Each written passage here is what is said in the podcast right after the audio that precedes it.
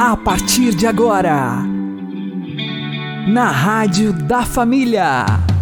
Abre, Senhor, os meus olhos com o seu poder. Caminhando com Jesus. Acredite, se Deus é por nós, quem será contra nós?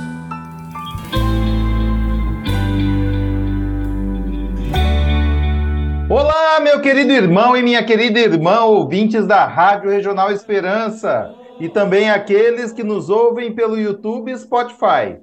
Eu sou João Cláudio e este é o programa Caminhando com Jesus. E vamos caminhar com Jesus em nome do Pai, do Filho e do Espírito Santo. Amém. Inspirai, ó Senhor, as nossas ações e ajudai-nos a realizá-las para que em vós comece e para vós termine tudo aquilo que fizermos. Por Cristo Senhor nosso. Amém. Santíssima Virgem Maria, Mãe de Deus, rogai por nós. Castíssimo São José, patrono da Igreja, rogai por nós. O anseio mais profundo do nosso coração é que nós queremos ver Jesus. Vamos aprender com o Padre Léo. Meus irmãos e minhas irmãs, temos aqui nesse texto espetacular um roteiro para o dia de hoje. Todos nós que aqui viemos, viemos porque queremos ver Jesus. Senão não teríamos vindo. Todo mundo que veio a esse acampamento e as milhares de pessoas que estão vindo hoje e amanhã sabem o tema desse encontro. Sabe que lá no mais íntimo do seu coração existe um anseio. Aliás, o documento da CNBB, o documento que explicita esse projeto de evangelização, que eu aconselho cada pessoa a ler, Projeto Nacional de Evangelização para o ano de 2004 ao ano de 2007.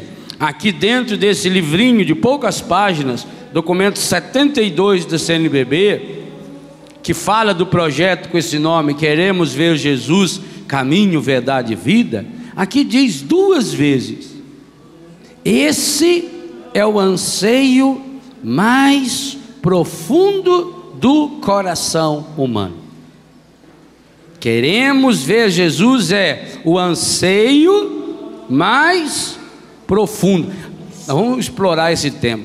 É aquele que está escondido lá no mais íntimo dos meus anseios, de todas as pessoas.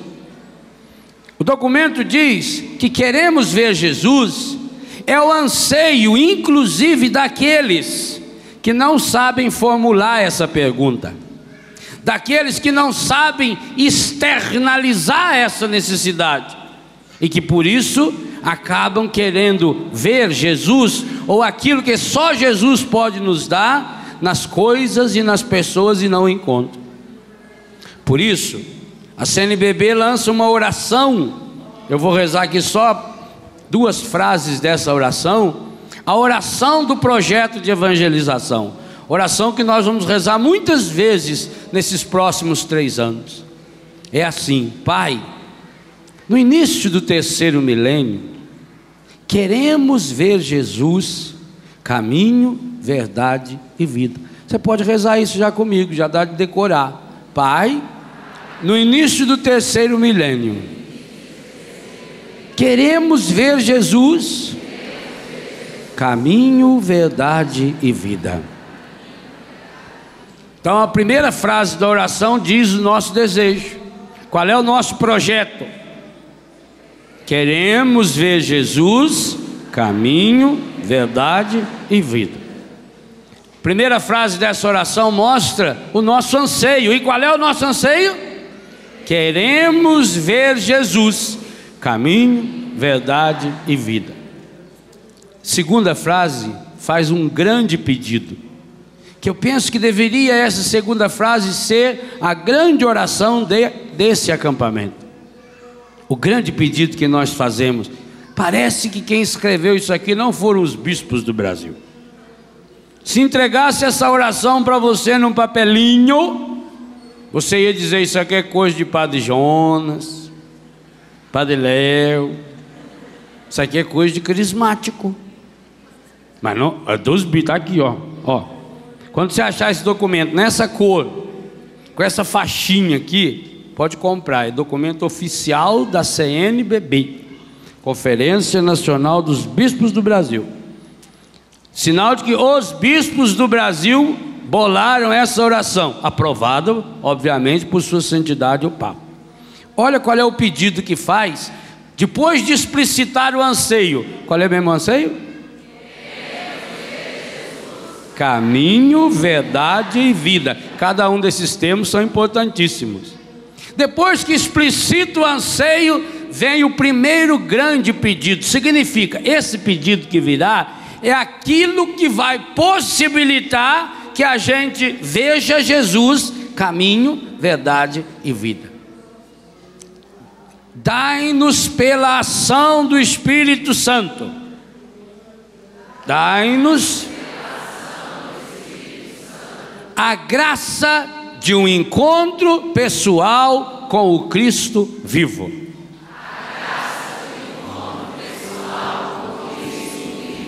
Que coisa espetacular.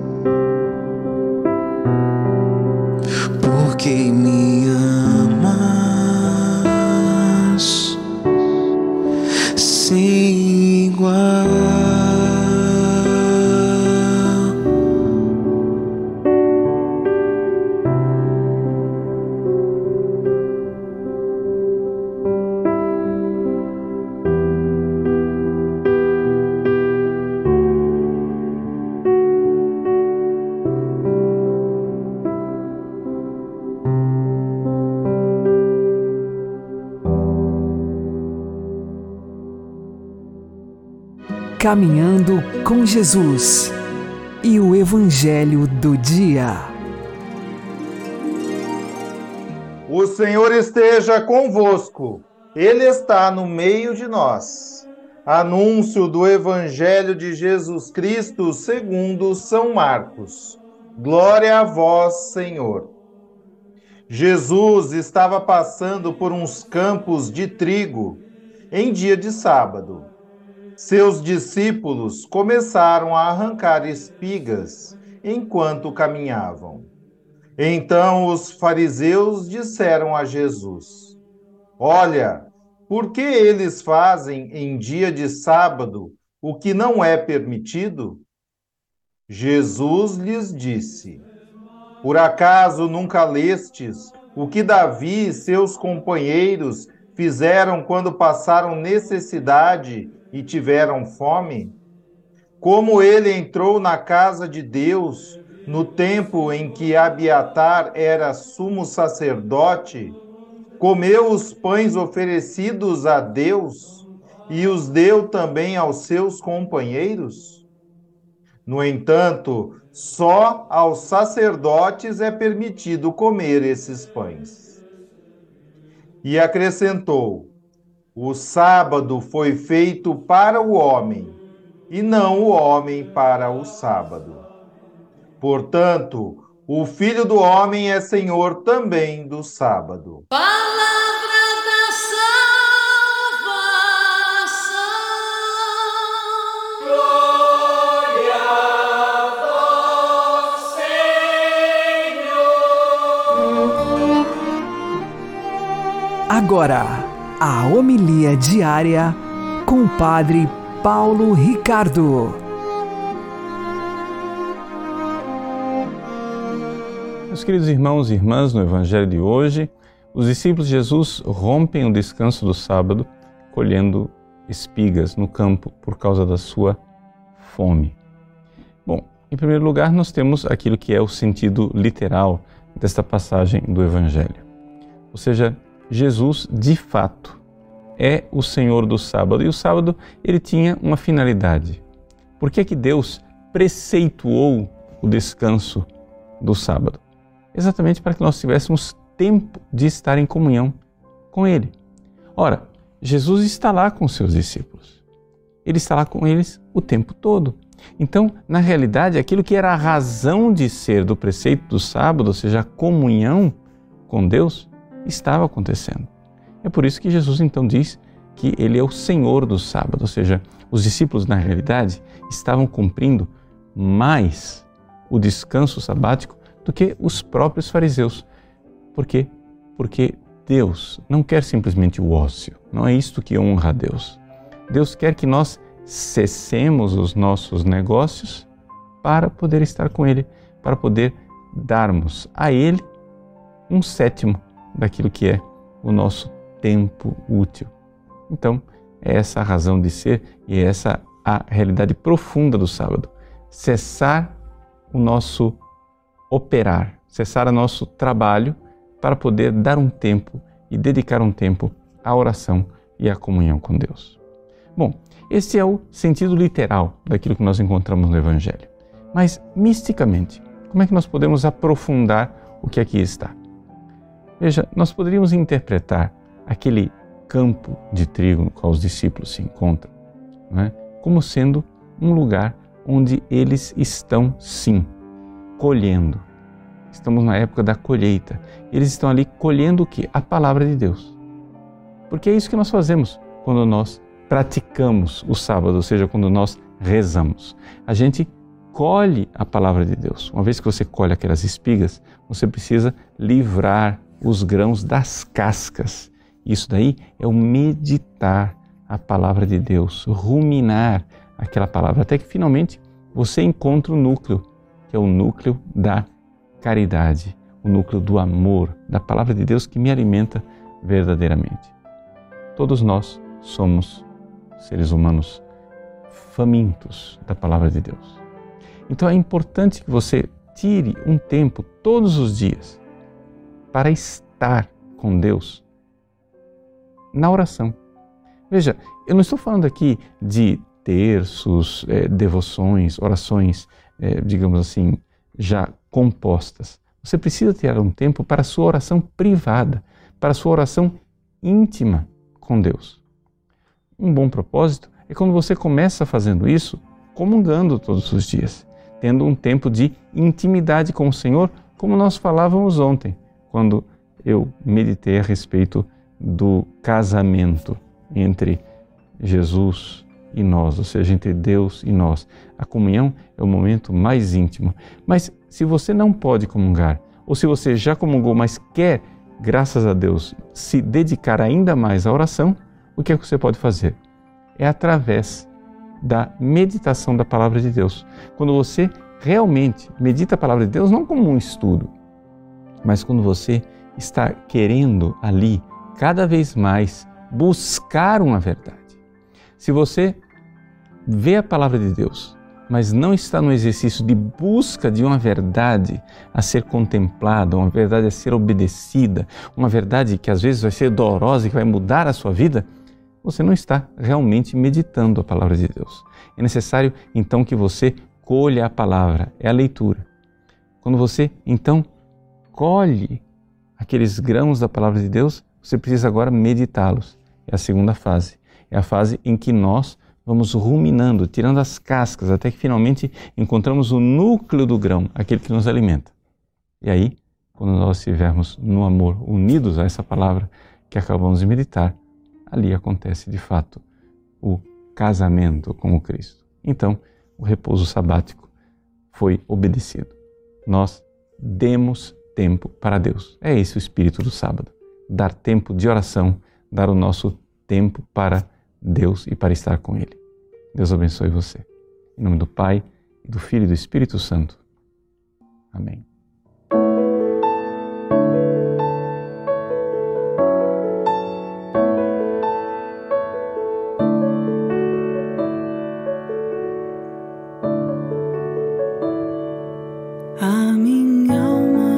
sing.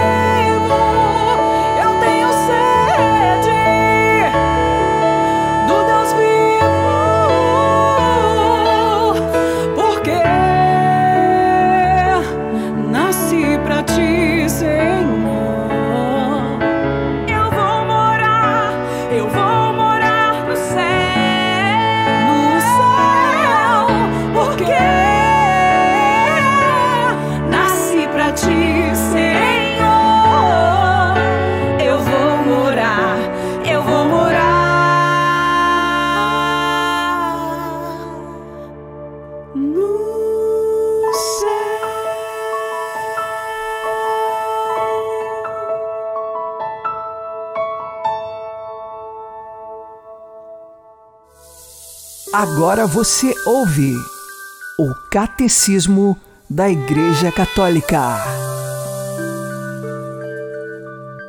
Parágrafos 1061 e 1062.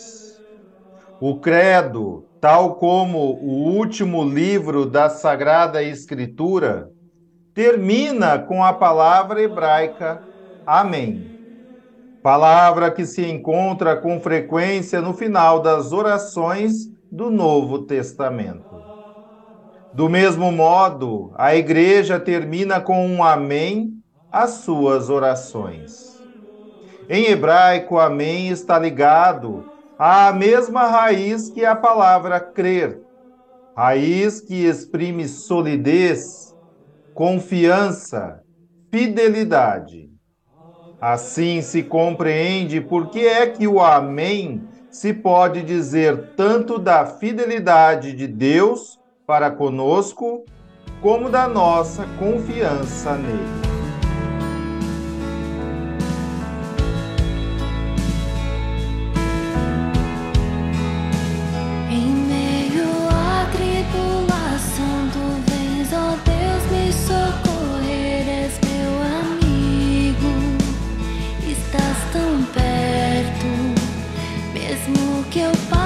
baby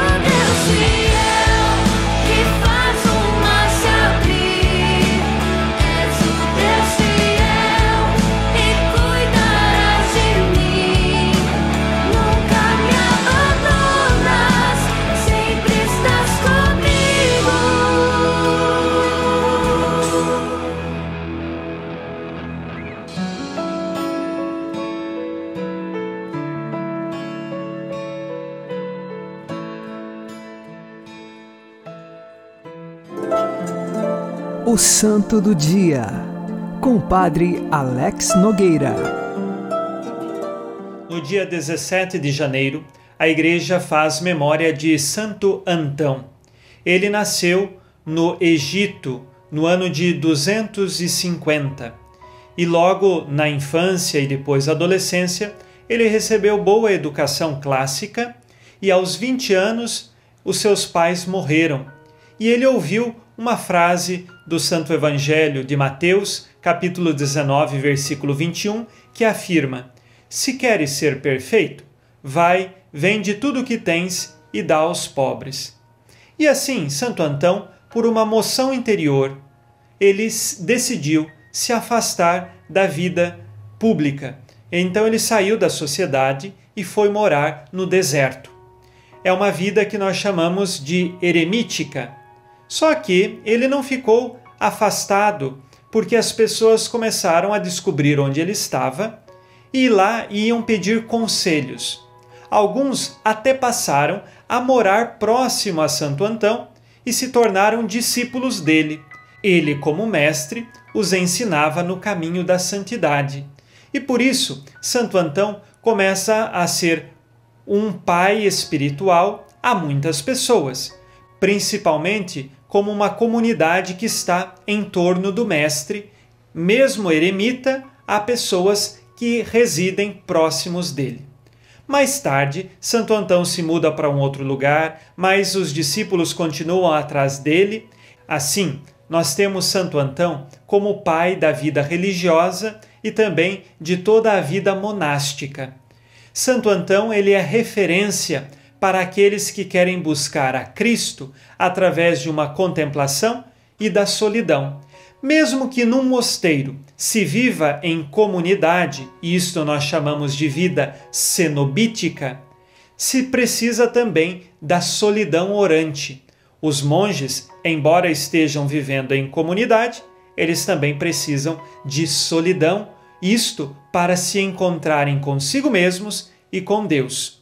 E Santo Antão, embora tenha sido eremita no início, no final teve uma vida cenobítica por conta dos discípulos que viveram em torno dele.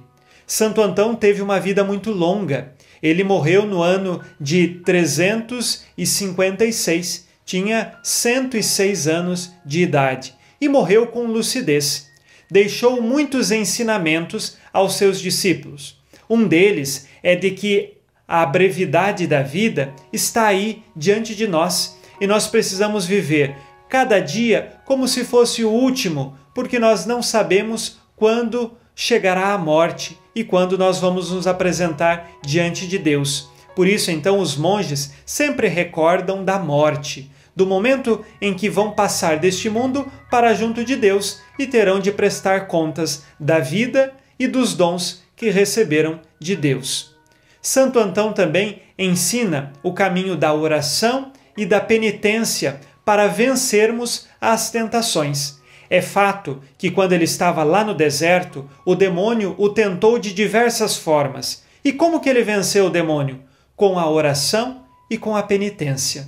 Ele também pedia que os seus discípulos tomassem muito cuidado com os pensamentos mais insignificantes quanto à pureza de vida, porque a partir destes pensamentos se poderia cair em grandes pecados. E por isso Santo Antão pedia a vigilância em todos os pensamentos e em todos os olhares. No mais, ele deixou muitos outros momentos de sabedoria para os seus discípulos. E assim hoje, nós pedimos que Santo Antão interceda por nós para que, com um verdadeiro e ardente desejo de sermos santos, busquemos a oração, busquemos o caminho da penitência, o caminho da caridade cristã como formas de nos santificarmos através da graça que Deus nos concede. Santo Antão, Pai dos monges, rogai por nós. Abençoe-vos Deus Todo-Poderoso, Pai e Filho e Espírito Santo. Amém. Fique na paz e na alegria que vem de Jesus.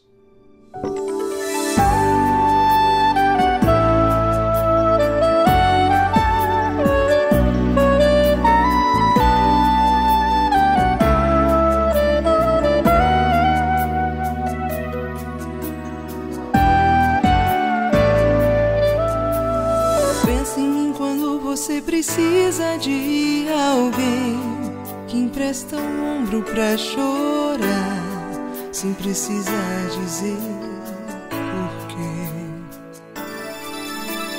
Pensa em mim pra coisas que ninguém pode entender. Você pode desabafar tudo que passa com você. Eu estarei sempre com você. Comigo pode contar. Quero fazer você feliz pra não mais chorar. Entrega tudo pra mim. Eu quero isso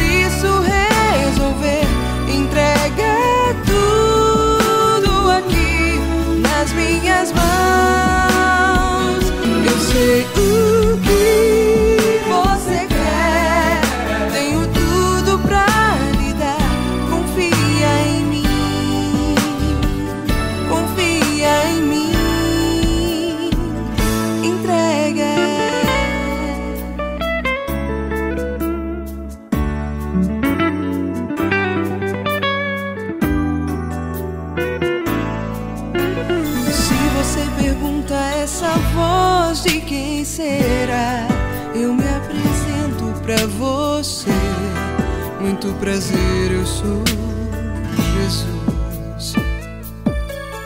Fui eu quem morreu em uma cruz pra te salvar. E hoje eu quero te dar tudo que você me pedir. Eu estarei sempre com você. Comigo pode contar. Quero fazer você feliz pra não mais chorar.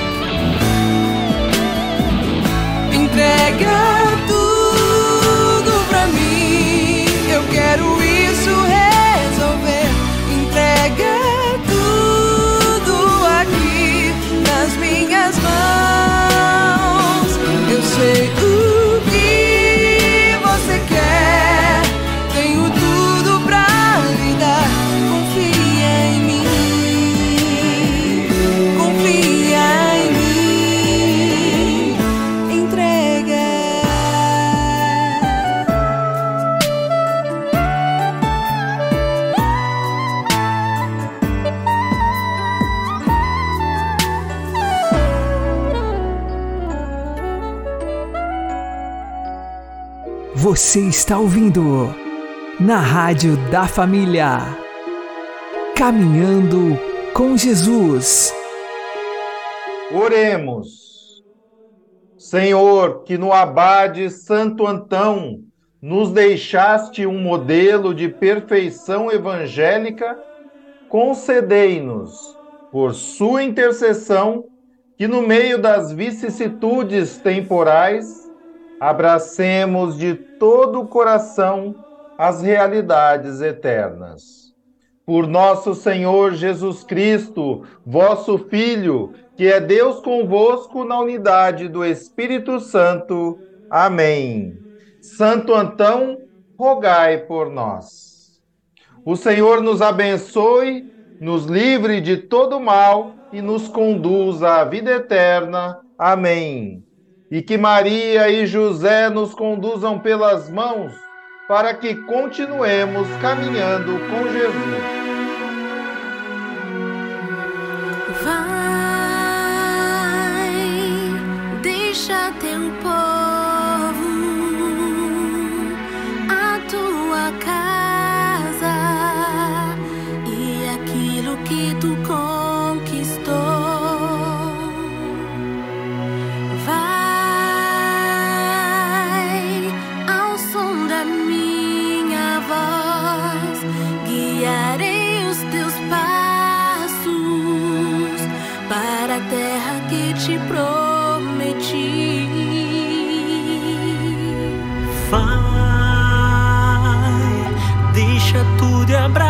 keep